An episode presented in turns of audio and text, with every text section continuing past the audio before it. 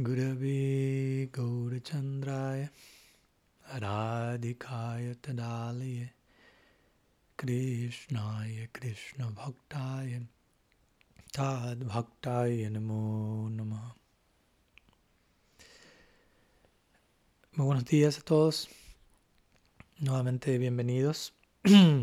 Continuando aquí con nuestra serie sobre personalismo radical. Una nueva semana continuando con nuestra clase número 9 el día de hoy, donde vamos a de alguna manera continuar con un nuevo tema dentro del tema central de personalismo radical, comenzando el día de hoy, continuando el jueves próximo, con la temática de pensamiento no dual y de cómo todo es uno, pero nunca impersonal. hoy vamos a estar comenzando con la primera parte de pensamiento no dual, pero como siempre, Vamos a realizar primero un pequeño repaso de lo que vimos la semana previa, donde concluimos la segunda clase de individuación. Y hablamos del rol de las emociones humanas en la vida del sadhaka, mencionando cómo trascender nuestras emociones no significa rechazarlas, sino básicamente integrarlas, volverlas parte de una ecuación superior, y como de hecho no existe algo llamado emociones malas sino más bien existen cosas negativas o malas, por llamarlo así, que hacemos con nuestras emociones. Pero las emociones no son malas ni buenas, simplemente son.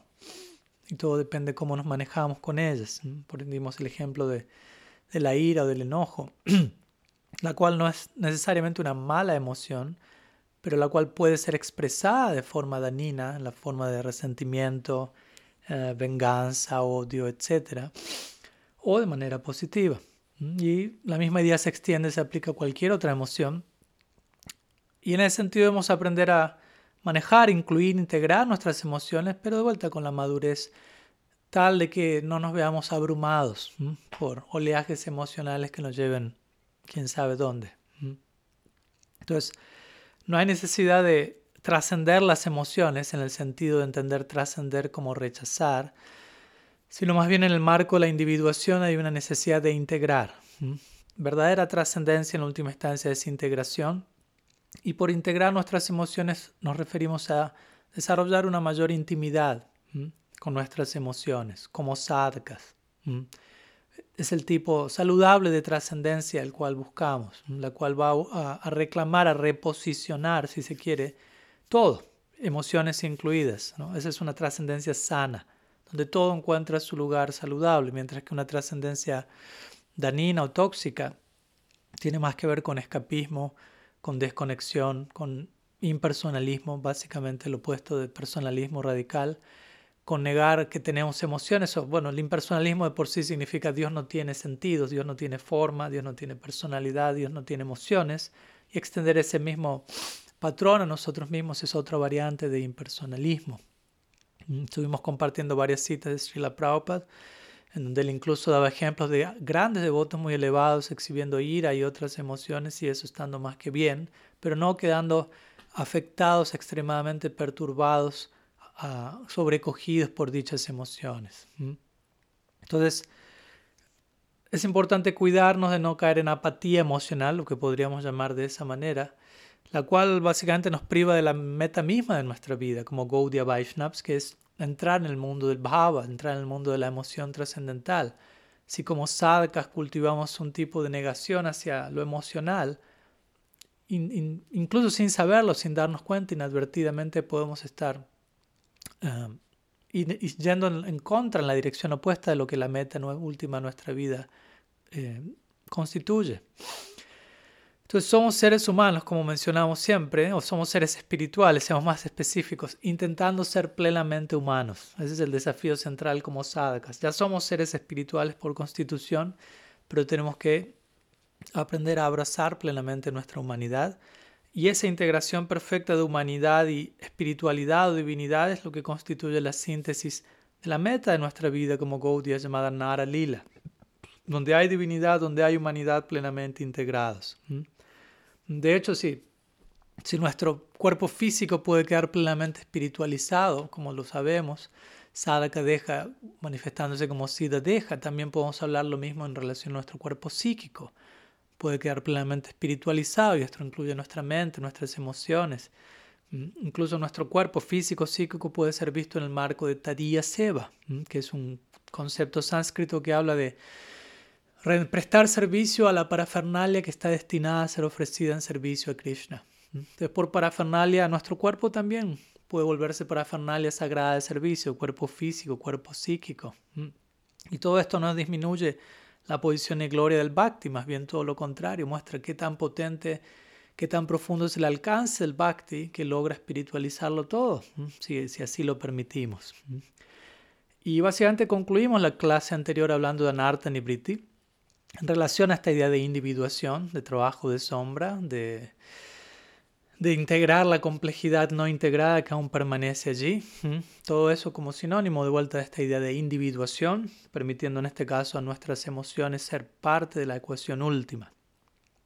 Y entregamos una tarea para el hogar, que fue meditar acerca de, aquellos, de aquellas emociones que de alguna manera son las más estigmatizadas y las más descartadas muchas veces en nuestra Gaudiya Sampradaya, al menos en la experiencia que cada cual de nosotros pudo haber tenido de ello. Y la invitación era meditar qué podemos hacer al respecto, para generar un cambio positivo al respecto, como siempre, comenzando por nosotros. Así que un breve repaso de la clase anterior. Vamos a comenzar ahora con una pequeña introducción del tema del día de la fecha. Nuevamente, el tema es pensamiento no dual. Todo es uno, pero nunca impersonal. Todo es uno, pero no significa que todo lo es uno en un sentido impersonal. Entonces, esta clase, la próxima clase, vamos a estar elaborando sobre esta idea de pensamiento no dual. Luego de haber hablado en las últimas dos clases sobre nuestra, lo único, aquello que nos vuelve únicos, aquello que nos vuelve eh, seres individuales específicos, llenos de detalle, con diversidad. En el marco hablar de individuación hablamos de todas estas cosas, de dar lugar a nuestra personalidad, a nuestra identidad, a aquello que nos vuelve únicos. En nuestras próximas dos charlas vamos a tratar de balancear la ecuación. Luego de haber hablado de diversidad, si se quiere, vamos a hablar ahora acerca de unidad, de pensamiento no dual, lo cual tiene que ver con unidad, como vamos a ver, o el volvernos conscientes de, aquello que nos vuelve que nos vuelve parte de una misma cosa, de una misma realidad, aquellos que nos, nos mantiene a, a, todos y a todo conectados como una misma unidad, como parte de una, con una misma fuente en común, si se quiere, siendo que solamente existe una, una única eh, base subyacente hacia la, de la realidad misma y es y todos compartimos esa misma base subyacente de la realidad, que es que la realidad es no dual. Y este es un aspecto central del personalismo radical. Aquí no estamos hablando, al hablar de pensamiento no dual, no estamos hablando de no dualismo radical o de impersonalismo, sino de, de personalismo radical y como el rol del pensamiento no dual cumple un propósito crucial allí. Entonces, todo, todo, todo puede ser uno, esa es la, la idea del día de hoy, todo puede ser uno, pero no en un sentido impersonal necesariamente. También vamos a estar explorando en estas dos clases las consecuencias de fallar en aceptar este, este, este lado no dual de nuestra ecuación como Gaudias. Y es una falla potencial no solamente en nuestra forma de concebir las cosas filosóficamente, pero incluso la falla puede extenderse en cómo terminamos relacionándonos con otros devotos, con otras religiones, con otras personas, con la vida y la realidad en general.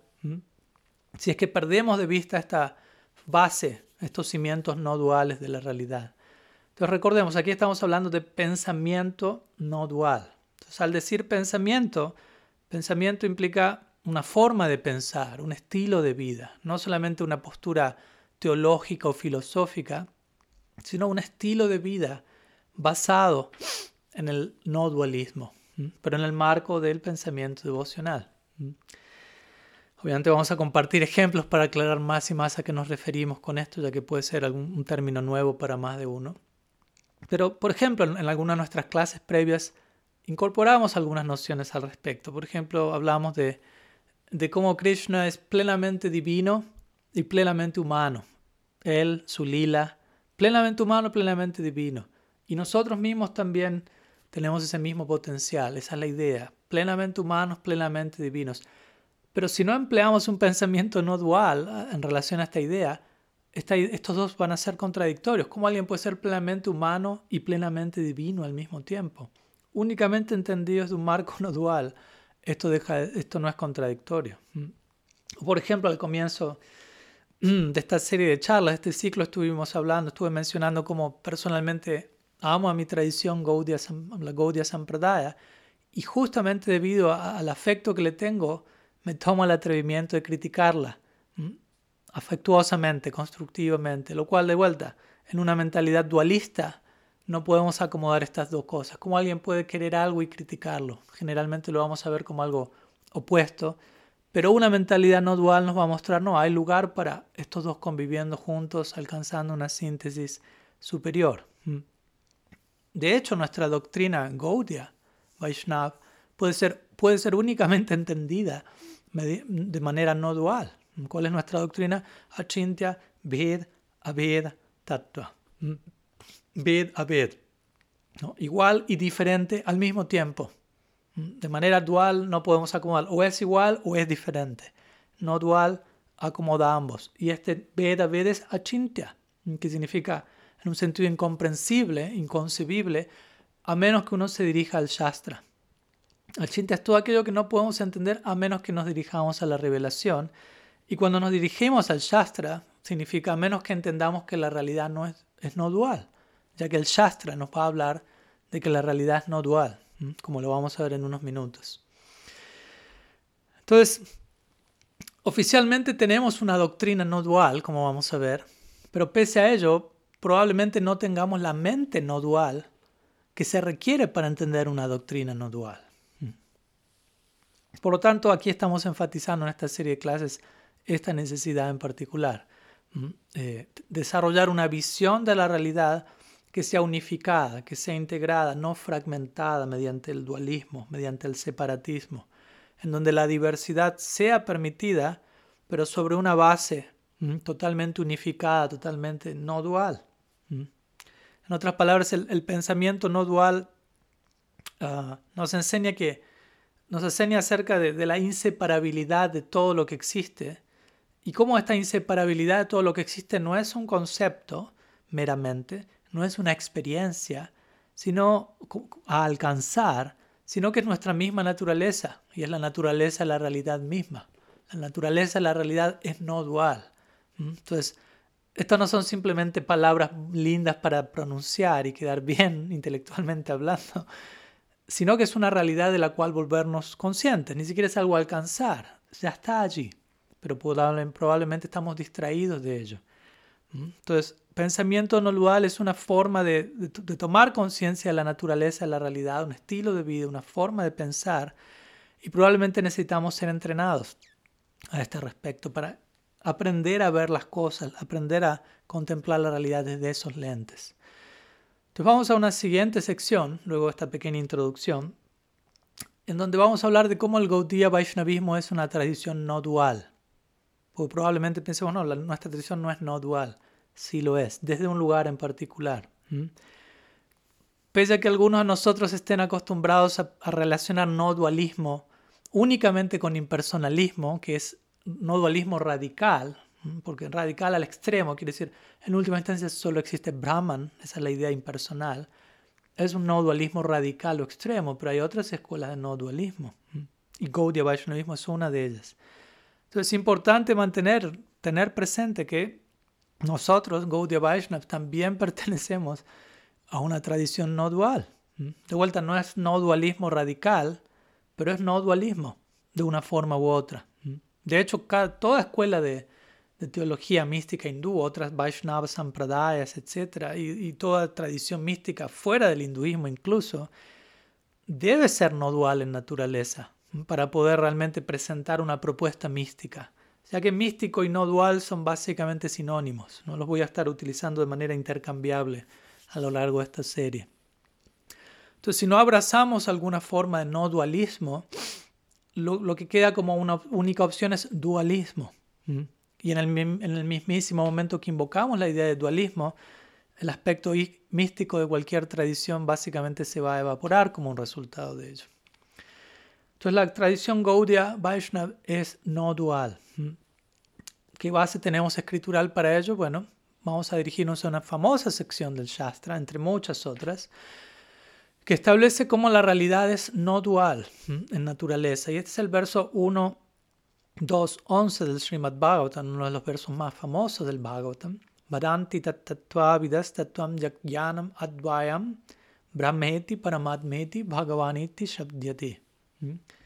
El cual básicamente menciona que la realidad es conciencia no dual y que se expresa de manera diversificada como Brahman, Paramatma y Bhagavan. Este es un verso muy importante a, partir del cual Srila Jiva Goswami despliega todos sus satsandarbhas. Se imaginarán qué tan importante es ese, ese único verso a partir del cual todos los sandarbhas se manifiestan, si se quiere. Entonces en este verso se habla de tatua, la palabra tatua se refiere a la realidad. Y tatua o la realidad es definida como advai gyan, que significa conciencia no dual, básicamente. Entonces la realidad es conciencia no dual. Generalmente el significado popular de gyan es conocimiento, pero en este caso, en este verso, gyan se refiere a conciencia y advai significa no dual. Entonces, advai gyan significa conciencia no dual, advai gyan tattva significa la realidad. Es conciencia, es consciente, si se quiere, y es no dual.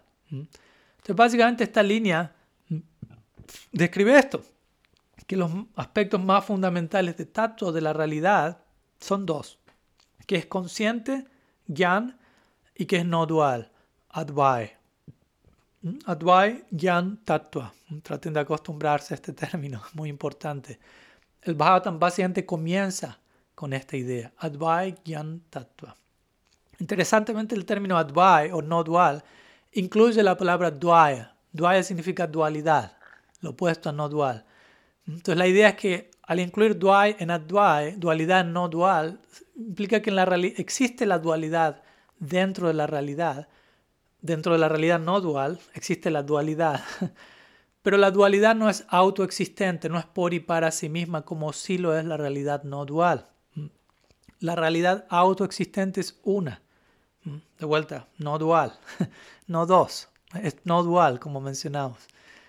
Sin embargo, al decir que la realidad absoluta es no dual, no significa que no existe nada más, no existe, como diría un personalista, solo existe Brahman, no hay variedad, todo lo demás es Maya. No estamos diciendo eso.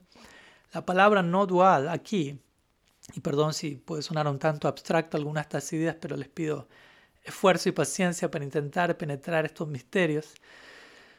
La palabra no dual aquí básicamente indica dos cosas. Uno, que la realidad absoluta es existe por y para sí misma, en las palabras de Hegel, autoexistente, está basada en sí misma, no depende en, otro soporte externo más allá de sí misma.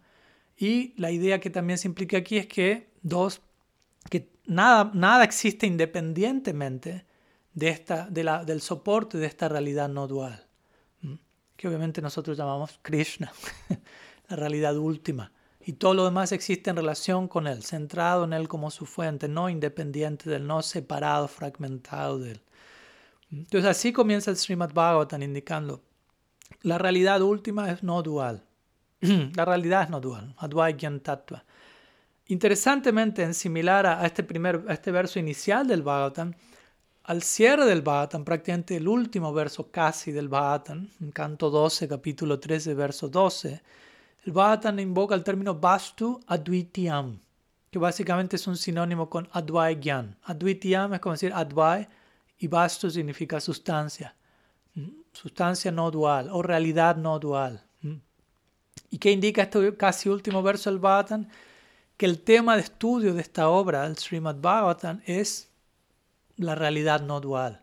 En otras palabras, el, el Bhagavatam trata la realidad no dual. No es que aquí estamos hablando de algo que no tiene nada que ver con nuestra tradición. El Bhagavatam es central a nuestra tradición y en el comienzo y al cierre el Bhagavatam menciona el tópico de esta obra es la realidad no dual o la naturaleza no dual de la realidad.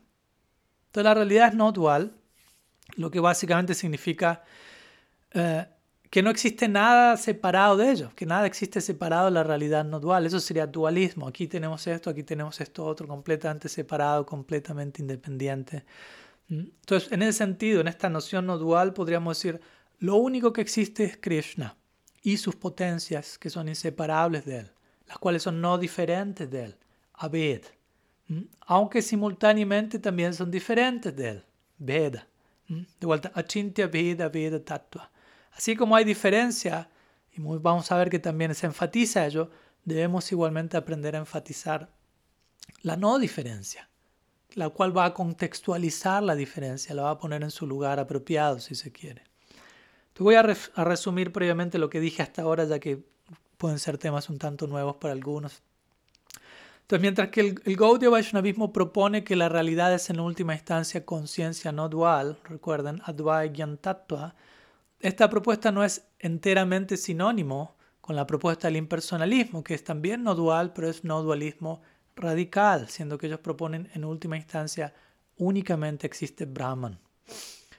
Ahora, habiendo dicho eso, aunque los Gaudias incluyen y permiten la existencia de la diversidad, de la variedad, de la individualidad, incluso en la eternidad, no solo en una etapa ilusoria, si se quiere, la escuela Gaudiya Vaishnava no es no dualismo radical, pero tampoco no es dualismo radical por el hecho de permitir individualidad o variedad. No es que somos dualistas de ninguna manera, sino más bien la propuesta Gaudiya Vaishnava es algo que intenta armonizar estos dos extremos de no dualismo radical, de dualismo radical. Y podemos llamarlo no dualismo no radical, o podemos llamarlo no dualismo matizado, o podemos llamarlo unidad en diversidad, o podemos llamarlo como tradicionalmente lo hacemos, nuevamente, achintya, vida, aveda, tattva. Las palabras Shila Maharaj, inconcebible bipolaridad. Igualdad y diferencia integradas simultáneamente. Otro término occidental con el cual podemos referirnos a la noción de achintya, vida, vida, tattva es panenteísmo. No panteísmo, sino panenteísmo, que significa pan en teos. Pan significa todo, en significa in, en, teos, Dios. Entonces todo en Dios. Todo está integrado en Él, todo está conectado en Él, todo está refugiado en Él. Achintya Veda Veda Tattva es un término que Srila Jiva Goswami invoca, presenta, crea. Y como dijimos, la palabra tattva allí se refiere a la realidad. Y Ved, Aved significa que la realidad es simultáneamente una, no dual y diferente. Hay variedad dentro de esa base no dual. Hay no, dualidad y hay diversidad. Las cosas no son totalmente uno, Abed, no, no solamente Abed, Brahman, uno, pero las cosas tampoco son totalmente dos, ¿no? dualismo o Ved, sino hay una integración de ambos. Entonces, de esta manera, si, uno, si únicamente tuviésemos una unidad, Ved, perdón, Abed, no diferencia, unidad, probablemente las cosas serían aburridas, como más de una vez lo dijimos. No, no habría nadie, ya que todo es uno, en todo el sentido de la palabra. No hay nadie, no hay nada que hacer, no hay intercambio amoroso, no hay relación, no hay individualidad, etc. Y si tuviéramos únicamente diversidad, probablemente eso se experimente como algo conflictivo y divisivo. Donde, pero cuando hay unidad, si hay una base de unidad, si hay una base no dual, la diversidad, la diferencia, surge como algo complementario, algo que incrementa la belleza, algo que incrementa la armonía. O la misma idea de armonía en la música. Diferentes notas, diferencia, pero sonando como uno. Hay una unidad. Entonces, de la misma manera que el Srimad Bhattan glorifica las glorias del pensamiento no dual y todo el Bhattan gira en torno a la realidad no dual, como acabamos de mostrarnos desde el comienzo hasta el final, al mismo tiempo, el Bhata menciona como lo opuesto al pensamiento no dual, el pensamiento dualista, es la fuente de todos nuestros problemas. Hay un famoso verso en el que comienza diciendo Bhayam Dvitiya etc. Ahí se habla de Dvitiya, que es lo opuesto a Advitiya. Dvitiya significa dualismo. Entonces, básicamente, este verso menciona que la dificultad, el temor, etc., surge cuando contemplamos algo aparte de Krishna, como cuando contemplamos la, realidad como separada de Krishna, como divorciada de su fuente, interés separado en otras palabras, y desarrollamos un interés separado, una mentalidad dualista, pensando, Krishna está aquí ¿eh? y algo más separado de Krishna está aquí, pero esto no es Krishna, eso es Krishna. En un sentido todo es Krishna. Todo está unido al todo, no es separado. Esa es mitad de nuestra ecuación que es importante tener en mente. Entonces este interés separado, Siddhar Maharaj diría, la primera desviación de Advai Gyan o del pensamiento no dual, la primera desviación de ello es la concepción del interés separado, mentalidad dualista. Es el mismo escenario en el que comienza el Bhagavad Gita, Dharma Kshetri Kurukshetri Samavita Yujutsabaha Pandavas Mamakaschaiva Kima Kurvat Sanjaya, en donde Dhritarashtra se encuentra hablando con Sanjaya. Y Dhritarashtra representa este pensamiento dual, que da lugar a la guerra, que da lugar al conflicto. Bhagavad entrega este escenario dual al comienzo, donde Dhritarashtra piensa en términos de Pandavas y Kurus como enemigos, enfrentándose, lo cual tiene todo un simbolismo muy profundo en relación a, la dualidad y al campo de batalla que nosotros mismos podemos generar en nuestro propio mundo interno mediante duitya o dualismo. En la Biblia, por ejemplo, hay un verso en esta misma línea que dice, al uno haber probado el, el fruto del árbol del conocimiento del bien y el mal, que representa el pensamiento dualista, uno va a morir otra manera de poner lo mismo. Entonces esta idea está presente en todas partes, no solamente obviamente en el Srimad Bhagavatam.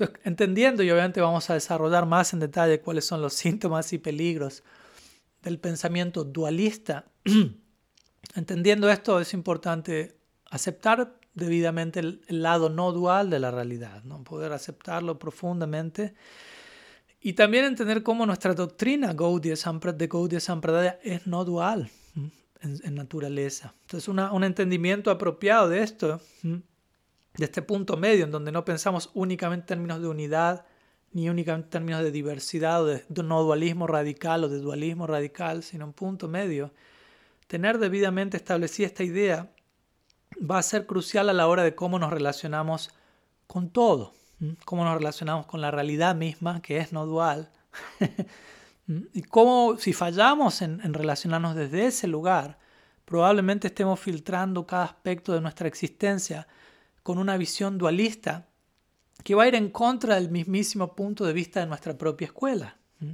Así como mencionamos previamente, nuestra doctrina es personalista, personalismo radical, pero muchas veces en el nombre del personalismo lo, lo, mal representamos siendo impersonalistas nosotros, en nuestra forma de manejarnos, de relacionarnos con otros, de la misma manera, nuestra doctrina es no dual, pero podemos estar representándola erradamente con un pensamiento, estilo de vida dualista.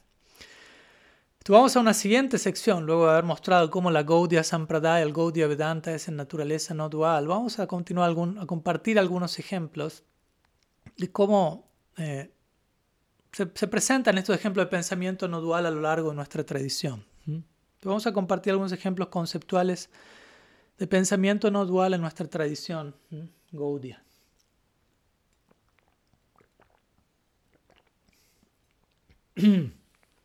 sigamos con el Srimad Bhagavatam por un momento. El Bhagavat, en un famoso verso donde se describe la realización y visión del Uttam Bhagavat, del más elevado tipo de voto, el Bhagavatam dice Sarvabhuti Suyat etc. Donde se menciona que el más elevado devoto ve la presencia de Krishna dentro de todo y vea todo estando situado dentro de Krishna, o vea todo en relación con Krishna. Krishna está relacionado con todo, todo está relacionado con Krishna. Pensamiento no dual. Similarmente, un verso similar en el sexto capítulo del Bhagavad Gita, Yoam Pasyati Sarvatra, etc. Krishna allí dice, para aquel que me ve en todo, que me ve a mí en todo, y que lo ve todo en mí, yo nunca me pierdo para él y Él nunca se pierde para mí. Entonces, básicamente la misma línea, pensamiento no dual. Verlo todo en Krishna, verlo a, Krishna en todo. Estos son ejemplos muy claros que se encuentran en nuestra tradición de pensamiento no dual. Dios lo es todo y todo es Dios. O, para ser más precisos, Dios se encuentra en todo y todo se encuentra en Dios.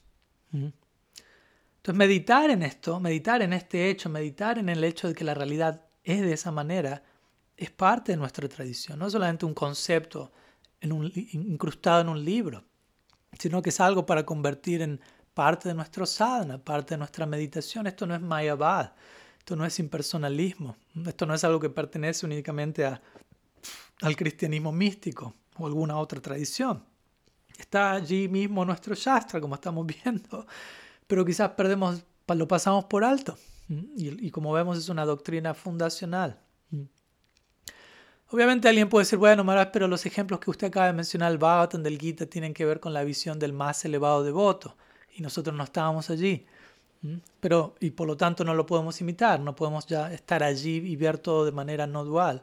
¿Se entiende? Pero al menos, si no estamos allí, al menos deberíamos aspirar a la realización en la visión de los más elevados devotos. Al menos deberíamos comenzar por, en teoría, apreciar ese logro, ese estado, esa visión. Si no podemos personificarlo, entrar allí, podemos apreciarlo en teoría, para gradualmente entrar allí. Esa es una de las maneras en las que me gusta definir sadhana bhakti. Sadhana bhakti es una apreciación teórica de bhava bhakti y prema bhakti. No podemos estar en bhava bhakti, en prema bhakti ya, pero podemos aprender acerca de esos estados, de las cualidades de esos estados. En teoría, nuestra etapa, apreciar ello, gradualmente anhelar ello y acercarnos a ello. Entonces, en la etapa en la que nos encontramos, la mayoría como sadhakas, debemos intentar concebir estas secciones del Shastra, no descartarlas, no pasarlas por alto y ver cómo, se pueden, cómo estas secciones pueden traducirse en la vida cotidiana, en mi práctica actual, donde sea que me encuentre, esta idea de pensamiento no dual. Podemos hacernos estas preguntas, ¿no? Estoy, estoy consciente sobre una base diaria de que todo se encuentra en Krishna y de que Krishna lo está en todo. ¿Qué tan, qué tan seguido pienso en esto? ¿Qué tan seguido medito, reflexiono en esto? ¿Qué tanto enfoco mi atención en esa dirección.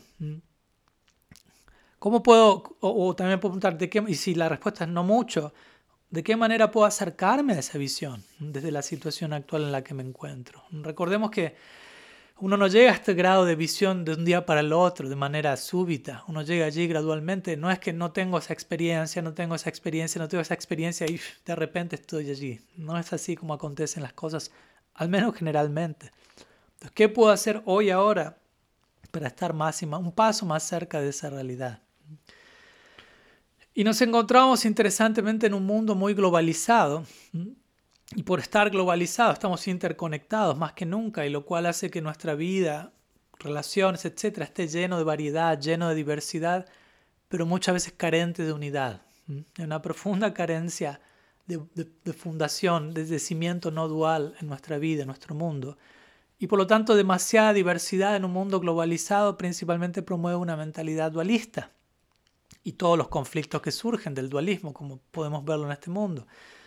Entonces una de las principales contribuciones que nosotros podríamos hacer al mundo como Gaudiya Vaishnavas es tratar de, de, entregar más y más esta unidad, esta noción de, de, base no dual, que ya existe allí, básicamente. Hay diversidad, pero la base de esa diversidad es no dual aunque la mayoría de nosotros podamos no estar conscientes de ello. Entonces probablemente podemos no solamente empezar a hablar acerca de eso, sino obviamente tratar de experimentar la presencia de Dios en todo, en todas partes, en todo momento, en cada corazón, en cada átomo incluso, de acuerdo a nuestra filosofía. Dios se encuentra en cada átomo. Traten de incluso tratar de meditar por un momento en eso, es algo increíble. Es un famoso ejemplo de esto en nuestra tradición. Siro Dakasai Vishnu, uno de los tres aspectos de los Purusha avatars. Siro Dakasai Vishnu, Krishna, podríamos decirlo de otra manera, aunque obviamente en un sentido no es Krishna, en un sentido es Krishna, es Dios. Entonces, Krishna, Dios, reside en cada corazón, Siro Dakasai Vishnu, Paramatma, y en cada átomo. Entonces, en cada, cada átomo es una embajada del Ser Supremo. Cada átomo está rebalsando, cada poro de la creación, por decirlo poéticamente, se encuentra vibrando y rebalsando con la presencia de lo divino. Quizás no tenemos la visión y la realización, pero incluso recordar que eso es así, pensar al respecto ya es de por sí algo deslumbrante, inspirador, algo que, que dirige nuestra meditación en una dirección muy particular. Y esto tiene que ver con pensamiento no dual, nuevamente. Dios está en todo, todo está en Él. Si no tenemos este pensamiento no dual, muchas secciones del Shastra, muchas enseñanzas del Shastra, como las que estamos compartiendo, van a permanecer incomprensibles para nosotros. ¿Cómo Dios puede estar en todas partes y al mismo tiempo ser una personalidad localizada con una forma, etcétera, etcétera? Entonces debemos aprender a pensar no dualmente. Sin embargo, y obviamente cuidémonos de ser dualistas a este respecto, porque si yo digo, Dios se encuentra en cada átomo y alguien puede decir, bueno, pero eso es Paramatma, ese no es Krishna. Sí, no. Porque igual tampoco puedo hacer una diferenciación absoluta entre Paramatma y Krishna. Recordemos, el Bhagavatam dice, la realidad no dual. Brahman, Paramatma y Bhagavan son diversos niveles de percepción de esa realidad. Pero la realidad sigue siendo la misma. Cuidado con crear un dualismo, una separación absoluta entre Krishna y Paramatma, por ejemplo. ¿no? Creando una diferencia entre ambos. Puede haber una diferencia, obviamente, entre esos aspectos, pero es igualmente importante mantener la unidad entre, entre todas las formas del absoluto. Mm. Nosotros como Gaudiya Vaishnava tenemos una, una manera muy sofisticada y muy refinada de expresar todo esto a nivel teológico, filosófico. Quizás otras tradiciones hablen únicamente de Dios en todos los casos. Y quizás nosotros podemos pensar, ah, estas tradiciones son muy simplistas y no demasiado refinadas, no tienen conceptos como Mahavishnu, Garbhodaksai Vishnu, Sirodaksai Vishnu y esta expansión, Prakash, Avatar, etc. Y mientras quizás podemos decir eso, también somos tan detallados en nuestra tradición que ese nivel de detalle puede crear sus propios problemas si perdemos de vista la base no dual de la realidad. Puede crear una percepción fragmentada de Dios para nosotros como Gaudias, pensando Krishna está en Vrindavan, en cada átomo está Paramatma y allí está tal otra forma, y concebir todo esto de forma fragmentada, separatista. Entonces vamos a una siguiente sección donde vamos a, comenzar a analizar los problemas de, no tener en su lugar, en, su debido lugar, la, la, la base en los cimientos no duales. En este caso, los peligros de ser parte de una tradición que es extremadamente especificada, específica como es la tradición Gaudia, que obviamente no es un problema en sí mismo, pero si no lo sabemos abordar puede crear algunos problemas. Entonces muchos de nosotros generalmente eh, como digo, no, quizás no pensamos a diario de que Dios se encuentra presente en cada átomo y en cada corazón, que decir, de percibir eso. Porque muchos de nosotros también quizás pensamos, ah, ese no es Krishna, el que está en cada átomo, como digo, quizás sea Paramatma, porque uno quizás piense, Krishna está en Brindavan, y al decir Brindavan imaginamos otro lugar geográficamente distante, mientras que el que está en el átomo es Sirodakasai Vishnu, no es Braja Krishna pero sin darnos cuenta quizás creamos una división dualista al decir eso. Pero recordemos, la realidad es no dual, el absoluto es no dual, el absoluto es siempre absoluto, no es que quede partido a la mitad fragmentado. El infinito está presente, es omnipresente, está presente en todas partes, siempre. Tratemos de pensar en eso también. Quizás es más del lado Aishvarya, del absoluto, y no tanto el lado Madhurya de su lila, pero no deja de ser un lado crucial porque la Ishvarya es lo que permite la experiencia de Madhurya en el lila.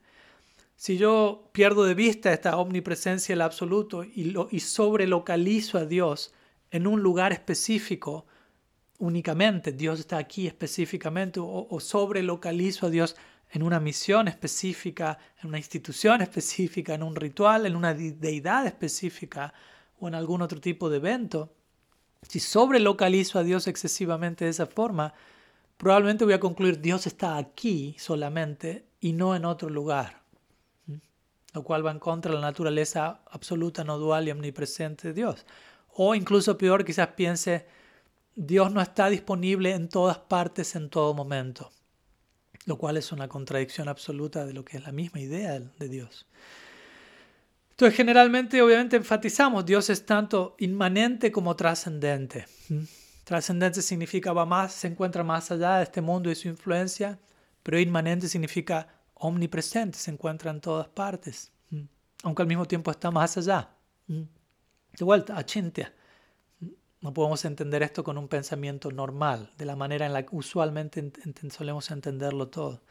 Entonces, aunque podemos incluso llegar a enfatizar el lado inmanente y el lado trascendente del absoluto, Personalmente considero que no enfatizamos o no entendemos o no sentimos lo suficiente el lado inmanente o el lado omnipresente, todo penetrante del absoluto, ¿no? la presencia de Dios en el corazón de cada cual, que decir, la presencia de Dios en cada átomo. Generalmente se nos pasa por alto esa realidad y muchas veces terminamos concibiendo a, la divinidad alguna, en algún lado allí, arriba, ¿no?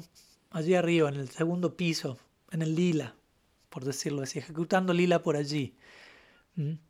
Pero así como es crucial tener como dije, primeramente necesitamos tener un cimiento de no dualismo antes de tratar de entrar en la diversidad del lila, de toda la variedad y el detalle del lila. Primero hay que entender todo eso está dando sobre un escenario, sobre un cimiento no dual.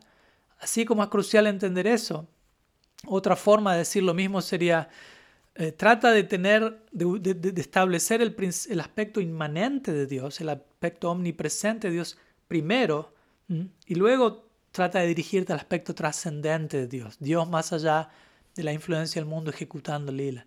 Primero lo inmanente, luego lo trascendente, si se quiere. De manera, y si tenemos eso en su lugar, eventualmente vamos a, darle, a, empezar a percibir y a encontrar a Dios y a la trascendencia de Dios aquí. No es que es allí en alguna otra parte. Krishna ejecuta su lila en la tierra. Brindaban y el Brindavan lila se encuentra siempre disponible para aquellos que tienen los ojos para ver. No es que Dios se encuentre en alguna otra parte. Tener esta noción de Dios en alguna otra parte es una noción dualista. Es algo que nos, nos mantiene en este tipo de pensamiento dual. Otro ejemplo de cómo podemos, cómo podemos volvernos dualistas con nuestro nivel de, de detalle teológico como Gaudias. ¿no? Por ejemplo, me acuerdo el año pasado para Narsimha Chaturdashi eh, recuerdo dar una clase donde estaba hablando de Dev y cómo Dev en verdad no es diferente de Mahaprabhu. Me, dije, me dirigí a Mahaprabhu, me recuerdo como el, león dorado. Siendo que Mahaprabhu es Krishna mismo, y Krishna, Mahaprabhu, es la fuente de todos los avatars, Dev incluido. Entonces, son una misma persona, son la misma persona. Dev, en nuestra concepción Gaudi, es un aspecto de Mahaprabhu. No es un Dios diferente, no es una persona diferente. Es algo, un punto básico de sentido común, pero hemos pensado al respecto de eso porque muchas veces no nos detenemos a pensar en estas cosas y muchas veces el resultado de esta carencia de, tiempo y de reflexión es que eventualmente nos terminamos dando cuenta, uy, tengo una noción dualista de Dios. Termino pensando en términos de, aquí está Nrsimhadev, aquí está Mahaprabhu, allá está Krishna, allá está Kurma, allá está Varaha. Y no es así, estamos siendo dualistas con la realidad no dual. Entonces, preguntémonos todo esto en profunda reflexión. ¿Cómo es que internamente me relaciono con todas estas ideas, con todos estos diversos rostros del absoluto? Nos relacionamos con cada uno de estos rostros siendo una y la misma persona, teniendo eso bien claro, bien realizado. Nos relacionamos con todos estos aspectos del absoluto en términos no duales o a través de un pensamiento dual, dualista. Entonces recordemos, todos estos rostros del absoluto, aunque sean diferentes en un sentido, siguen siendo la misma persona, siguen siendo distintos rostros de una misma persona. ¿Qué tanto estamos contemplando esto? ¿Qué, cómo, cómo, todo esto funciona en nuestra mente? ¿Cómo, lo, ¿Cómo se acomoda dentro de nosotros? Existe diversidad, pero también, como digo, demasiada diversificación nos termina volviendo dualistas, nos hace perder de vista la, unidad, la base no dual de todo esto. Entonces, aunque tenemos un cimiento no dual como principio fundacional, si no tenemos esa, ese cimiento, esa base en nuestra propia base, eh, nos terminamos volviendo no solo dualistas, sino incluso politeístas, porque empezamos a ver muchos dioses separados, ¿no? como si fuesen, no como una sola persona en lugar de ver una única realidad no dual, terminamos viendo multiplicidad de, deidades, si se quiere. Y de vuelta, uno, todos podemos decir, todos ellos son uno, todos los aspectos son uno. Decirlo es fácil, pero quizás podemos carecer esa realización, carecer de esa realización, perdón. Entonces podemos ser monoteístas de la boca para afuera, todos los aspectos son un mismo Dios, pero a nivel de realización interna quizás todavía sigamos siendo politeístas, todavía lo pensamos y lo vivimos y lo sentimos como unidades fragmentadas y dioses separados. Y como digo, en la tradición Gaudiya eso es más delicado porque tenemos ese semejante panteón bien diversificado, ¿no? Tenemos los tres Vishnus, eh, tenemos Krishna en Vrindavan, Krishna en Dwarka, Krishna en Mathura, tenemos el Panchatattva, que es Dios en cinco aspectos, tenemos los Das Avatars, diez descensos centrales del absoluto, y de vuelta, todo esto son la misma persona. Que decir 33 millones de semidioses, ya es otra categoría, pero todo es diversificado en exceso en un sentido. Entonces, si el pensamiento no dual no es enfatizado lo suficiente, quizás terminamos perdidos en un océano de diversidad, básicamente. Y como digo, por encima de esto, como Gaudiya Vaishnavas, históricamente tenemos bastante ataque hacia Mayavad, hacia el impersonalismo, hacia el no dualismo radical, hacia el Vedanta no dual impersonal. Entonces, desde ese lado también de atacar tanto lo no dual, en ese sentido podemos terminar siendo extremadamente dualistas. Por un lado podemos pensar, tenemos que atacar el no dualismo, interpretando no dualismo únicamente como impersonalismo. Y por otro lado, nuestra tradición es tan diversificada, tan detallada, que sin un debido énfasis en no dualismo y cómo el no dualismo se expresa en la tradición Gaudiya, nos terminamos volviendo dualistas e incluso politeístas, como acabo de decir. En otras palabras, podríamos decir, si intentamos respirar el aire del Gaudiya Vaishnavismo únicamente mediante el pulmón de la diversidad, sin el pulmón de la unidad, entonces eso nos va a dejar a nosotros con una visión muy incompleta de quiénes somos nosotros mismos como, como una tradición no dual.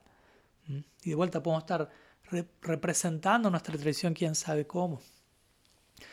Entonces, en resumen, eh, debido a que somos una tradición ultra específica en términos de sus detalles teológicos, de todas las sutilezas que se comparten acerca de lo que acontece en la vida post-liberada, que es bastante énfasis en el lado Ved de la ecuación, el lado de diversidad Veda, y debido a la abundante oposición histórica hacia el impersonalismo, hacia el no dualismo radical, lo cual sería demasiado rechazo hacia el lado Abed, demasiado rechazo hacia lo no diferente y demasiado énfasis en, lo diferente. Debido a esto, nosotros como Gaudiya corremos el riesgo de como digo, fácilmente volvernos dualistas y terminar rechazando toda, las, toda expresión de no dualismo, incluyendo aquella expresión de no dualismo que nuestra tradición, debe, nuestra tradición debería representar. ¿Mm? Entonces, debemos prestar atención a esto, es un detalle importante, no es un detalle. E incluso si, lo que, si queremos volver todo esto aún peor, por decirlo así, si por encima de todo esto sumamos de vuelta, todo este nivel de detalle teológico y especificidad que encontramos en nuestra tradición, pero con una mentalidad profundamente dualista, como muchos representantes de nuestra tradición exhiben, lamentablemente a veces. Entonces, básicamente lo que vamos a hacer es hablar de algo muy elevado en sumo detalle, pero con una mentalidad dualista, lo cual hace que toda la morada espiritual sea presentada en términos dualistas, lo cual quiere decir mundanos. ¿Mm? ¿Mm? Pero como sabemos, el, mundo, el más elevado plano, el plano del lila, el plano de la diversidad última, se ejecuta sobre una base de no dualismo. La diversidad del lila es posible únicamente porque el cimiento de la realidad es no dual. Si no, si no tenemos ese cimiento no dual, no hay lila. Si no tenemos ese cimiento no dual, no hay proyecto espiritual sostenible, básicamente. Porque esa base que lo vuelve todo sostenible es no dual. Entonces necesitamos volvernos conscientes profundamente de cómo el no dualismo se expresa en nuestra tradición, Gaudiya Vaishnava, de cómo se expresa en el personalismo radical, que es otra forma de decir Gaudiya Vaishnavismo. Y necesitamos personificar ese, principio a través de cada una de nuestras acciones. De vuelta, esto no es solamente un mero principio filosófico, es un estilo de vida. Y obviamente, como siempre, cuando mencionamos todo esto, no estamos con esto criticando la esencia misma de nuestra tradición, que es no dual y se mantiene impecablemente no dual, sino que simplemente estamos analizando cómo podemos quizás algunos de nosotros estar lidiando con todo esto en el momento presente y quizás qué es lo que necesitamos ajustar en nuestra concepción de las cosas para poder tomar mayor ventaja de todo esto. Y sí, quizás todo esto sea difícil, ¿no? No, no digo que lo que estoy mencionando sea fácil de entender o fácil de aplicar en la práctica. quizás todavía sea difícil, pero ¿por qué no es difícil? Eh, apreciar este lado no dual. Vamos a pasar a, esta siguiente sección a continuación. ¿Por qué nos resulta tan difícil ver nuestro lado no dual como tradición? ¿Mm? Muchas veces se dice que aquello que los místicos intuyen y viven, eventualmente los científicos luego lo comprueban como cierto. ¿Mm? Todo comienza en el corazón del místico, todo luego continúa en el laboratorio, si se quiere. ¿Mm? Entonces, interesantemente a este respecto, en relación a esta frase, incluso la ciencia contemporánea, sobre todo eh, áreas como la física cuántica, etcétera, están reconociendo ellos mismos en el laboratorio, sin ser necesariamente teístas incluso, eh, ellos están reconociendo que en relación a todo no existe ningún algo solitario, no existe algo que sea separado del todo en el universo. A nivel de análisis del universo, no existe nada que esté separado, todo está interconectado, en otras palabras, lo cual es otra manera de hablar en términos no duales. Incluso los científicos están viendo esto, pero probablemente muchas veces nosotros no lo estamos viendo. Entonces, una de las razones por las que nos puede resultar difícil ver esto, como dijimos, una de ellas puede ser tanta fuerte oposición a, a Mayavad, Advaita Vedanta, que es una forma de no dualismo únicamente, radical, y que igual muchos de nosotros, incluso hasta el día de la fecha, tal vez identificamos Vedanta con Advaita Vedanta, identificamos hinduismo o, no dualismo con Advaita Vedanta, sin entender que hay un lado de Vedanta y que hay un lado de no dualismo de nuestra tradición. Otra razón que me viene a la mente es que, mm, bueno, muchos de nosotros básicamente nunca fuimos instruidos en estos términos, no fuimos educados a pensar de esta manera, a concebir a la realidad como no dual, a, aprender a apreciar las cosas o aprender a apreciar cómo en las palabras de Richard Rohr todo pertenece, todo pertenece en sí mismo. De hecho, muchas veces se nos enseñó lo contrario, se nos enseñó únicamente cómo distinguir, ¿no? entre una cosa y otra. Muchas veces cómo distinguir, más que todo pertenece, cómo distinguir qué o, quién pertenece y quién no pertenece. Entonces, al que no pertenece tenemos un, derecho para, tenemos el derecho para poderlo excluir. Ya estuvimos hablando de pertenecer y encajar a este respecto. Entonces, este, esta idea de pensamiento no dual no es tanto una cuestión de, presentar el tema, ¿no? Como de presentar las cosas con un nuevo lenguaje. No es que aquí estoy viniendo con un nuevo packaging eh, y estoy inventando algo nuevo algo por el estilo. Eh, más que un tema de presentación, aquí estamos hablando de un tema de concepción. Cómo entender las cosas de determinada manera. Si no tenemos la concepción apropiada, la comprensión apropiada, no podemos presentar eso a otros. Primero viene un tema de concepción, luego un tema de presentación. Uno presenta las cosas de cierta manera porque uno primero concibe las cosas de cierta manera. Entonces, de vuelta, la primera pregunta es, ¿Cómo entendemos, cómo concebimos que Dios está en todas partes y que la realidad es no dual? ¿Qué tanto estamos pensando en eso? ¿Y cómo lo concebimos? ¿Cómo hacemos, esta, cómo hacemos que esa idea encaje? O no encaje, sino tome forma en, nuestra, en nuestro escenario Gaudia, en nuestro glosario, en nuestras descripciones, siendo que es una parte tan crucial de nuestra tradición. ¿Mm? Entonces Dios es infinito, obviamente, sí, y existen infinitas posibilidades en él, existe diversidad en él también en todas las direcciones. Y, el Supremo puede ser tanto personal como impersonal, simultáneamente. Brahman, Paramatma, Bhagavan existen simultáneamente. Pero de vuelta, todas estas formas del absoluto se expresan sobre un cimiento no dual. No olvidemos eso una y otra vez. Advai, Yan, Tattva. Entonces, al presentar esta idea no estamos aquí tratando de cambiar el lenguaje para alcanzar nuevas audiencias, ni tampoco estamos cambiando mucho menos la filosofía y, ni los conceptos originales de nuestra tradición. Y no es que únicamente están estas dos opciones, ¿no? no es que hay solo dos opciones blanco-negro. O está adaptando el lenguaje como una estrategia de prédica o está alterando todo y volviendo todo a paz y danta. No, hay una tercera opción entre blanco y negro y es ajustar nuestra concepción de las cosas. Recordemos la clase que dimos hace un tiempo sobre Zambanda. Aprender a concebir el concepto. ¿Cómo concebimos el concepto? Se nos da un concepto, ¿cómo lo estamos concibiendo, procesando, integrando? ¿Mm? Hablar de un nuevo lenguaje, de la necesidad de un nuevo lenguaje, no necesariamente tiene que ver con alcanzar nuevas audiencias en un, en un, en léxico más contemporáneo. También esa es otra consideración. Pero no es tanto para volver el proceso más relevante a otros, sino para volverlo el proceso más relevante a nosotros mismos como practicantes. Muchas veces estamos demasiado preocupados en, hacer que la conciencia de Krishna sea relevante para el mundo, pero ¿qué tan relevante es para nosotros? Primero nos tenemos que hacer esa pregunta. ¿Qué tanto nos logramos relacionar con el proceso, con los ideales, con los conceptos? y, con nuestro propio ser en nuestra situación actual. ¿Qué tanto eh, nos relacionamos con estos conceptos, con estas ideas que entrega el Gaudiya Vaishnavismo?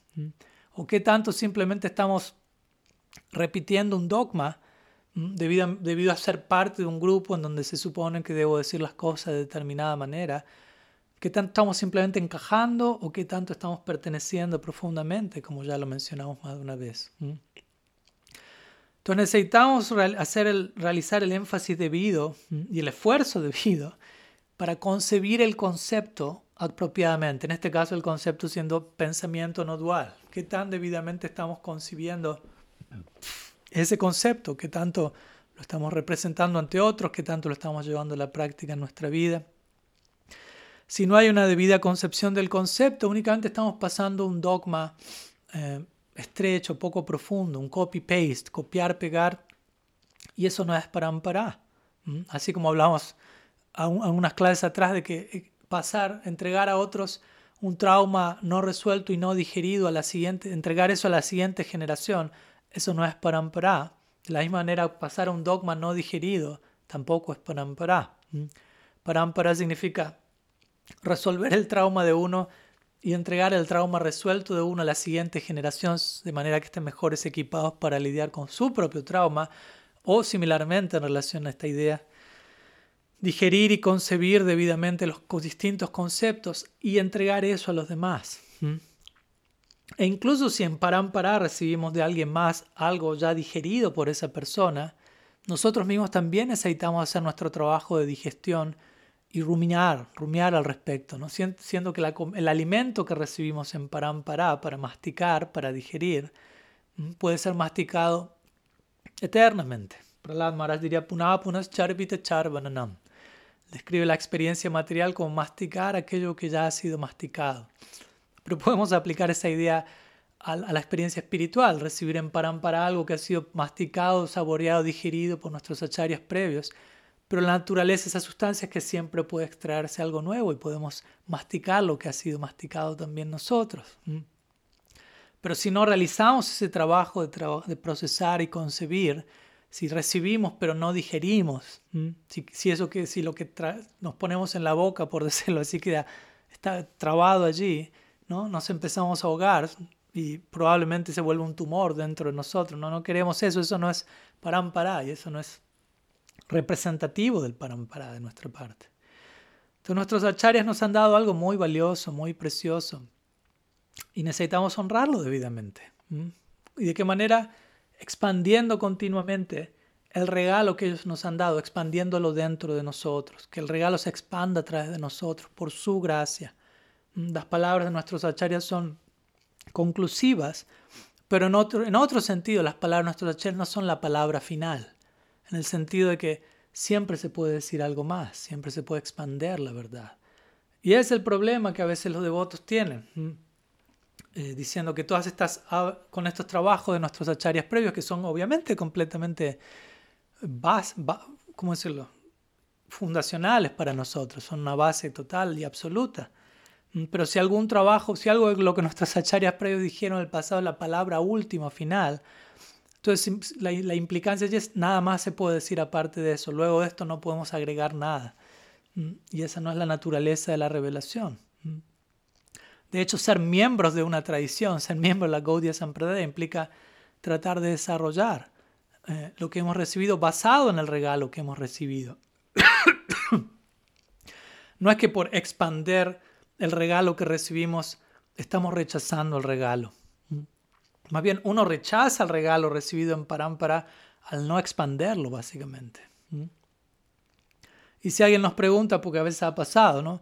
pero ¿quién te crees que eres tú para decir algo más de lo que dijeron nuestros achares previos? Entonces uno puede responder, bueno, ¿quién soy yo? Soy un miembro del Parámpara, humildemente, y por lo tanto tengo el deber y el derecho de hacer este trabajo, de decir algo más, de continuar elaborando y desarrollando, ¿no? por la gracia de mis purvachares y en servicio a ellos, no de un lugar separado.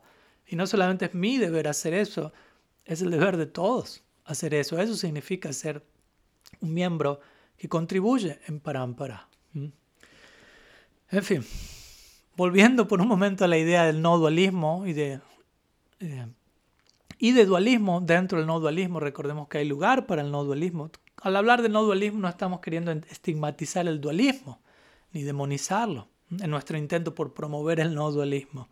De hecho, las, las capacidades básicas iniciales de nuestra vida, la primera etapa de nuestra vida, lo que Carl Jung llamaría la primera mitad de nuestra vida, esas capacidades están basadas en dualismo, en dividir el mundo en categorías opuestas como bueno, malo, nosotros, ellos, seguro, peligroso, amigo, enemigo, ganador, perdedor, sucio, limpio. Necesitamos esas estructuras para comenzar. Eh, y, ese tipo, esa noción dualista nos genera como una especie de, de contenedor, de envase para nuestras vidas, sobre la cual tenemos cierto parámetro y podemos movernos, tener una consideración moral. Pero luego lo que sería la segunda mitad de nuestra vida, llamémoslo así, no, esto no necesariamente se limita a los años, luego de construir el, el, recipiente debidamente, debemos decidirnos cómo llenar ese recipiente. Y para eso debemos desarrollar nuevas capacidades, especialmente esta capacidad de ver de manera no dual, ir por encima del pensamiento dualista con el que quizás comenzamos nuestra vida. Entonces, desde, este lugar el pensamiento dual o el pensamiento binario, si se quiere, no es algo malo en sí mismo. De hecho, es algo necesario eh, en, la mayoría de las situaciones prácticamente. Sin embargo, el pensamiento dual, binario, es algo inadecuado para las preguntas centrales y los dilemas centrales de la vida que todos nosotros atravesamos. Para eso necesitamos ir más allá y entender la base no dual de todo. Entonces, en resumen, el dualismo no es algo malo, pero es insuficiente al abordar los cimientos de la realidad misma. Entonces necesitamos ser educados debidamente al respecto. Y una falta de debida educación en términos de pensamiento no dual, ya sea nuestra tradición como relación con el mundo en general, eh, va a generar otros problemas. Desarrollar una mentalidad dualista como trascendentalista va a generar otros problemas en la forma de racionalismo, secularismo, ateísmo, en mentalidades más de izquierda, si se quiere, y por otro lado fanatismo, eh, pensamiento tribal o sectario y rigidez cognitiva, en mentalidades más de derecha, por decirlo así, como vamos a ver a continuación. Vamos a una siguiente sección antes de, ir culminando. Eh, una siguiente sección que se vaya llamada consecuencias adicionales de uno permanecer con pensamiento dual o dualista.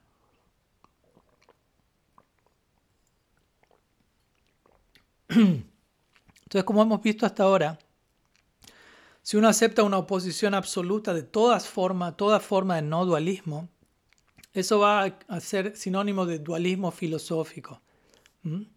La realidad es dual, lo cual obviamente de vuelta va en contradicción de nuestra base existencial no dual.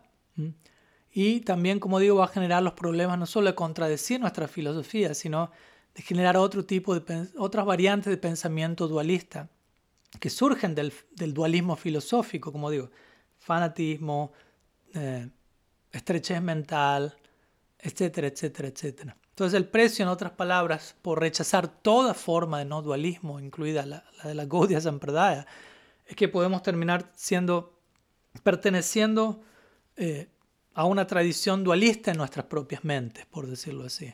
O, quizás incluso peor, podemos terminar representando una tradición no dual de forma extremadamente dual, dualista.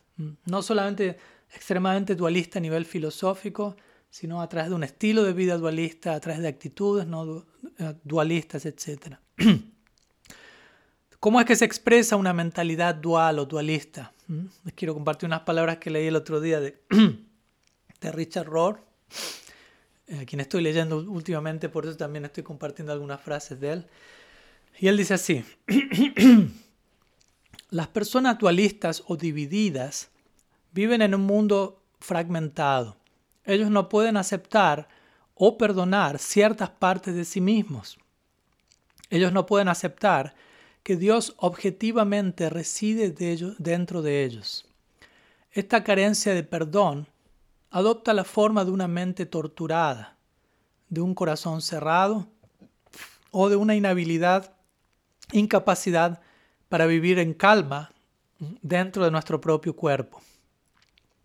La mente fragmentada ve partes, no todos, en sí misma y en otros, e invariablemente crea antagonismo, reacción, temor y resistencia. Aquí está, la siguiente es la secuencia normal de la mente dualista. Compara, compite, conflictúa, conspira, condena, cancela cualquier evidencia contraria y luego crucifica con impunidad. Podríamos llamarlo las siete C, porque todas las palabras empiezan con C, de la ilusión y la fuente de la mayor parte de la violencia que vemos en este mundo. ¿Mm? Fin de la cita. ¿Qué decían?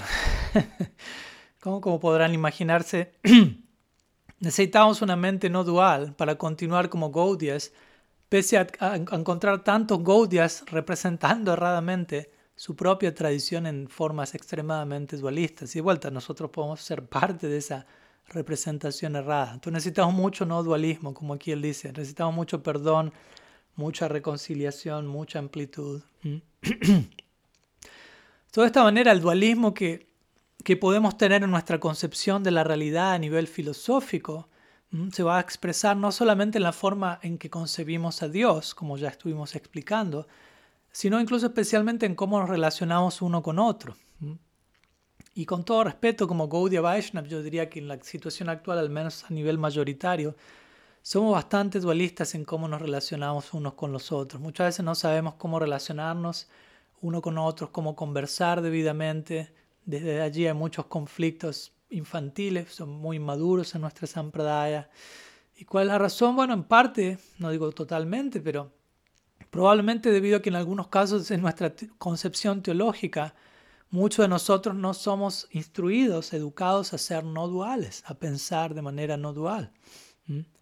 Y porque de vuelta, si somos incluso duales en la forma en la que vemos y sentimos a Dios, como expliqué hace un rato, Krishna aquí, Simha o lo que fuere, si somos duales en concebir a Dios, entonces, ¿qué decir de cómo vamos a estar relacionándolos con todos los demás? Si Dios es dual, todo lo demás es mucho más dual incluso.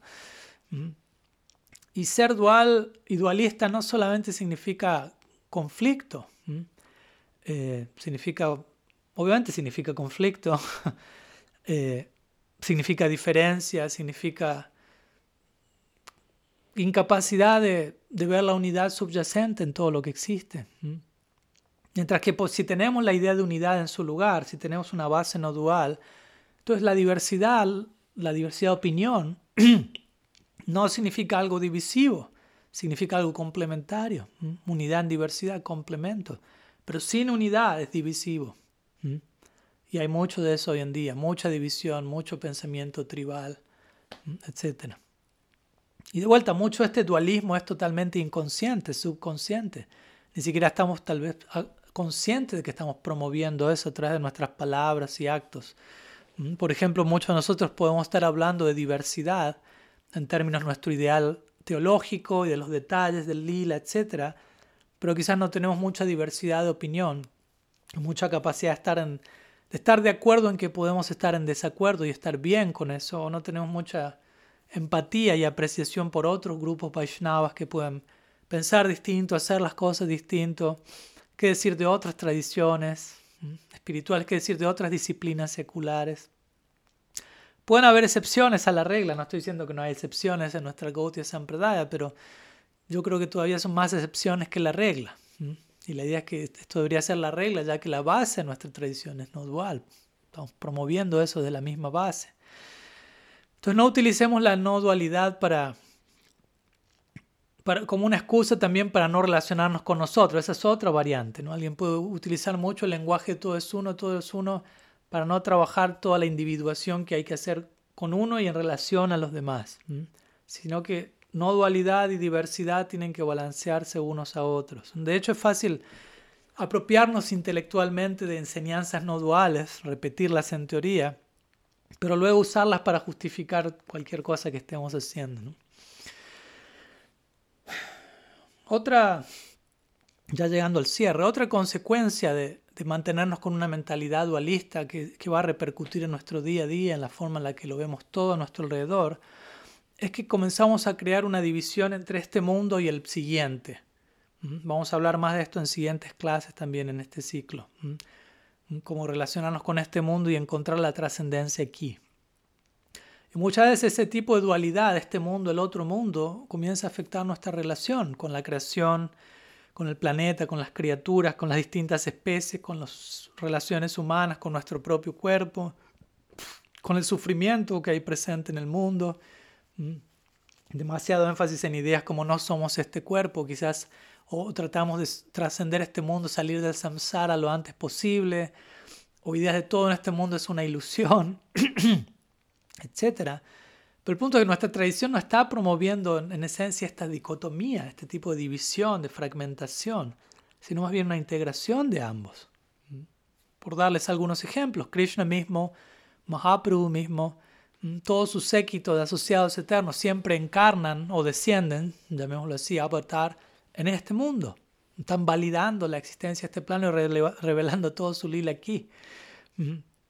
Y de vuelta el lila, si nosotros queremos acceder en última instancia al lila, eso acontece naciendo en un planeta Tierra en donde el lila esté aconteciendo, otra vez validando mm, el planeta Tierra, por decirlo así, ¿no? Y cuando alguien dice todo en este mundo es una ilusión, no necesariamente. Este mundo no es una ilusión.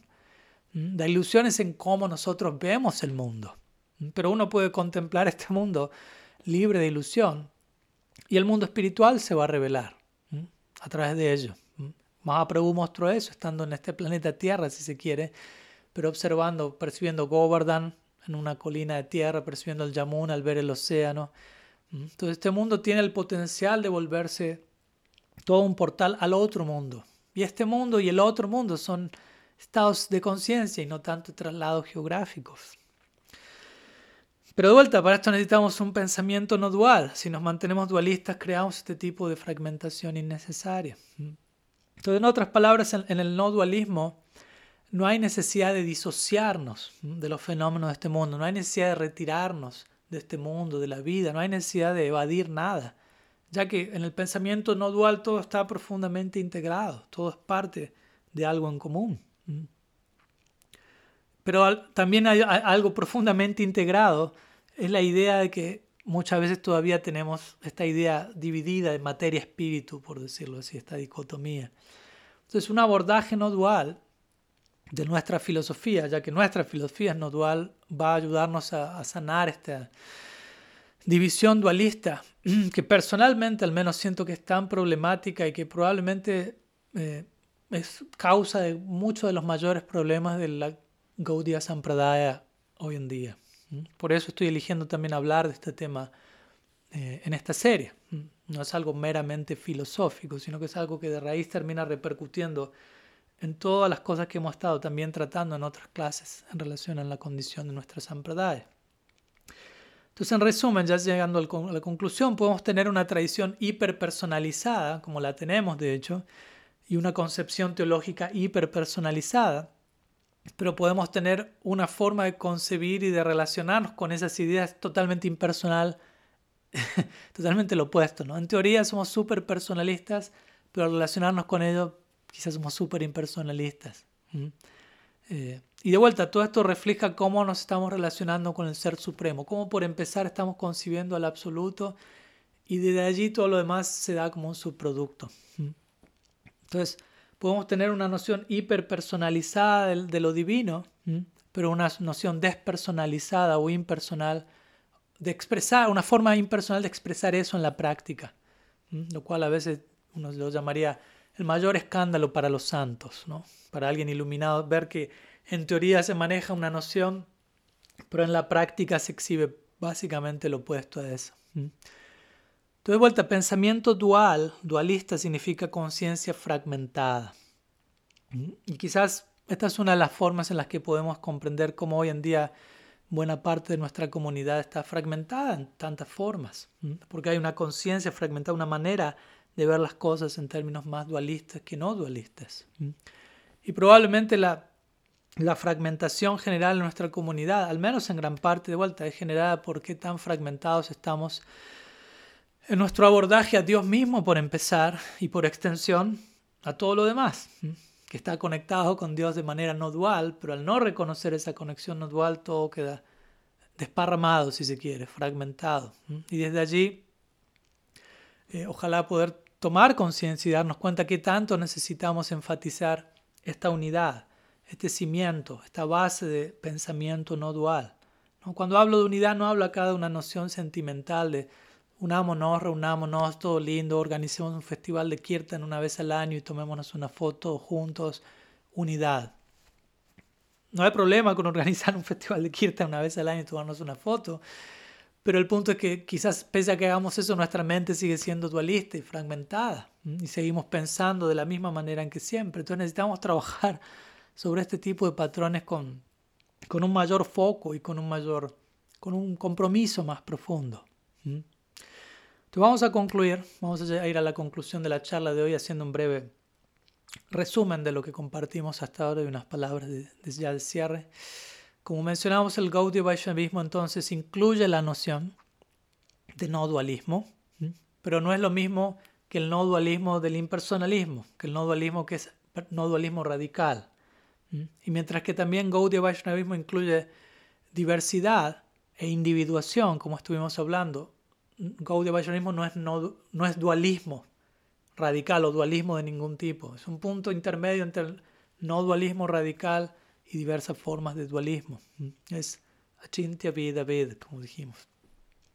Y personalmente yo siento como Gaudias no hemos enfatizado el lado aved o el lado de no diferenciación, el lado de unidad, el lado no dual, no lo hemos enfatizado lo suficiente.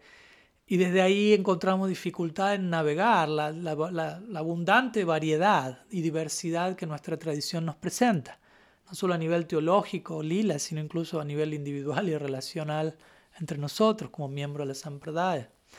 Y como digo, siendo una tradición tan específica y tan opuesta a lo impersonal, a esa forma de no dualismo, corremos el riesgo de fácilmente volvernos dualistas, politeístas, dualistas no solo filosóficamente, sino incluso en la manera en la que nos conducimos en nuestra vida. ¿no? Y ahí es donde yo siento eh, que gran parte de la Gaudiya Sampradaya se encuentra hoy en día, en el momento presente. Y necesitamos movernos, necesitamos madurar y crecer y aprendernos a relacionar desde un lugar más, eh, teniendo en cuenta la unidad en común que nos acompaña, no solo como Gaudiya, sino más allá de incluso nuestra propia tradición. El Srimad Bhattan fue escrito en Samadhi. Ese es el lenguaje del Bhattan, Samadhi Bhashya. Samadhi Bhashya significa el lenguaje del trance. Entonces, así como el Srimad Bhattan fue, fue escrito en Samadhi, va a ser entendido plenamente únicamente en Samadhi. Solamente voy a entender un libro escrito en Samadhi, entrando en Samadhi yo mismo. Entonces, similarmente, así como el Bhattan fue escrito en Samadhi, puede ser entendido en Samadhi, si la realidad es en última instancia no dual, y lo es, última, en última instancia va a ser debidamente entendida desde una plataforma no dual. ¿Mm? ¿Se entiende la idea? Si la realidad es no dual, únicamente vamos a poder relacionarnos con la realidad desde una mentalidad no dual, desde un pensamiento no dual. Por lo tanto, tratemos de entrenar nuestras mentes en este arte de pensamiento no dual, tratemos de tener más presente algunas de las nociones que estuvimos compartiendo hoy que no son de vuelta nociones que estamos inventando estos días, sino que están presentes allí en nuestra, las secciones más importantes, nuestras obras más importantes. Tratemos de, de, rearmar, de reconfigurar de manera crucial nuestra manera de concebirlo todo. Básicamente sadhana significa eso, sadhana no significa hacer cosas por fuera, un cierto número de horas o de cantidad por día, sino transformar nuestra manera, practicar algo de manera que se transforme la forma en la que percibimos la realidad. De hecho, la palabra religión, religión, indica religar. o, es la tarea de poner de vuelta nuestras realidades divididas, nuestras realidades fragmentadas debido a la, a la mentalidad dualista, integrarlas nuevamente. La idea de yoga es sinónimo de eso, yug, ¿no? reunir, reconectar, traer esta visión no dual como base de toda la diversidad que podemos percibir. Y toda esta integración de la que estamos hablando aquí es un aspecto crucial de, del personalismo radical. Por eso es que decidimos incluir esta serie de charlas también como parte de nuestro ciclo. Espero que lo puedan apreciar, espero que les sea de beneficio. Y vamos a estar dejando aquí hoy. Eh, compartimos una tarea para el hogar, como siempre, para aquellos que deseen. En este caso va a ser, tratemos de reflexionar en cómo una carencia de, no dualidad, de pensamiento no dual, puede estar afectando la, la comprensión que tenemos de nuestra propia práctica espiritual, la comprensión que estamos teniendo de Dios, de la realidad de nuestra relación con los demás. Tratemos de reflexionar cómo cierta carencia de esta idea no dual puede estar afectando todo eso en nuestras vidas. Si hay alguna pregunta o consulta, la seguimos compartiendo en la sección de, diálogo, en, las diferentes plataformas. Y el próximo jueves vamos a continuar con la idea de pensamiento no dual, una segunda parte de pensamiento no dual, pero en este caso extendido no tanto en lo que es nuestra propia tradición, sino a cómo aprender aprendiendo y complementando de otras tradiciones. cómo aprender de otras tradiciones y cómo incluso complementar nuestra propia tradición eh, con la contribución presente en otras tradiciones.